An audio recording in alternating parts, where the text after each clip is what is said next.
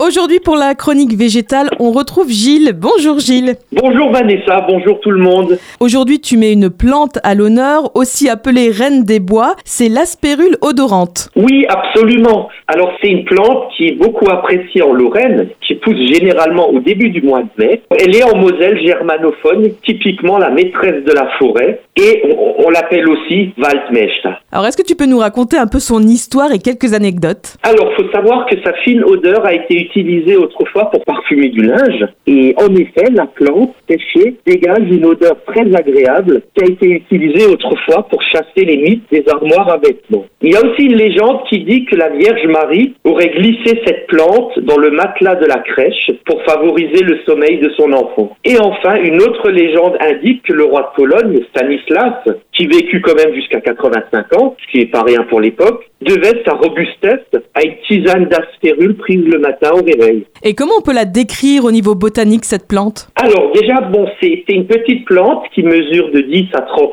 cm de hauteur. Elle possède des feuilles vert foncé qui se développent en étoiles autour de la tige et elle a des fleurs blanches, des toutes petites fleurs blanches qui forment une corolle à quatre lobes. Et on la trouve surtout dans les sous-bois frais où elle peut pousser en tapis. Mais elle se plaît aussi dans les jardins à mi-ombre sur sol léger. Et c'est une plante, il me semble, qu'on peut utiliser en cuisine, parce qu'il me semble que c'est bien la fleur qu'on utilise pour le Valdi dans le secteur, c'est ça? Absolument. Alors en fait, c'est la fleur, on va dire tout le haut de la tige, quelques centimètres au niveau du haut de la tige. Donc elle peut s'utiliser fraîche ou sèche pour parfumer des gâteaux, des crèmes brûlées, mais aussi des boissons. Et effectivement, elle dégage une bonne odeur, assez proche de la vanille, d'où son utilisation fréquente, notamment dans notre région, pour élaborer une boisson alcoolisée qu'on appelle le Waldmeister, ou en abrégé le Valdi, que notamment la localité de Montbronn met à l'honneur chaque année avec une fête, le Valdi Fecht. Alors en fait, c'est en début de floraison qu'on l'accueillera, donc c'est en ce moment. Donc juste les sommités fleuries, pour évidemment favoriser la repousse l'année prochaine, car elle est très sensible à l'arrachage. Alors 60 brins pour un litre et demi de boisson suffisent. Donc on va donner une petite recette.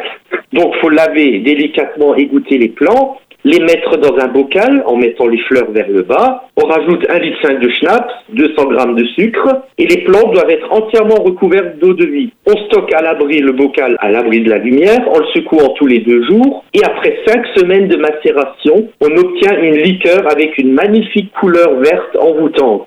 Bon, après, cette recette est évidemment indicative et il existe différentes versions, notamment avec du vin blanc. Et toujours à consommer avec modération, hein, évidemment, Gilles.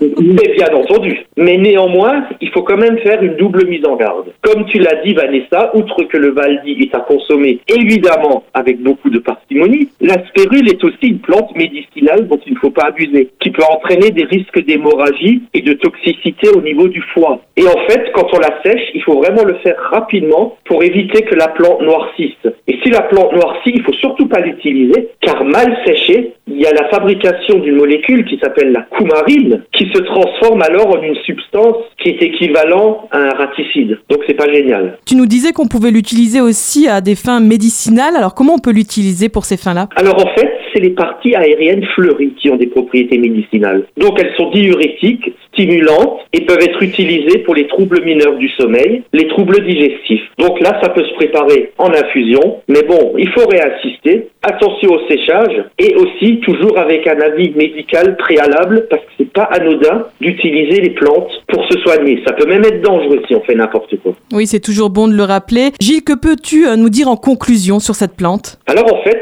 la reine de la forêt, elle égaye nos sens et elle peut faire tourner les esprits. Alors c'est une plante à respecter aussi bien dans la cueillette que dans la consommation. Partie intégrante de notre patrimoine culturel et culinaire, la popularité de l'aspérule odorante nous montre les liens qui unissent les plantes et les hommes. Et ces liens sont complexes. L'histoire actuelle nous montre que les interactions entre l'homme et son environnement peuvent nous apporter le meilleur comme le pire si on oublie qu'on fait partie de la nature et non qu'on la domine. Je rappelle que tu es ethnobotaniste et mycologue. Merci euh, beaucoup Gilles pour cette jolie chronique et on se retrouve évidemment la semaine prochaine. Avec plaisir.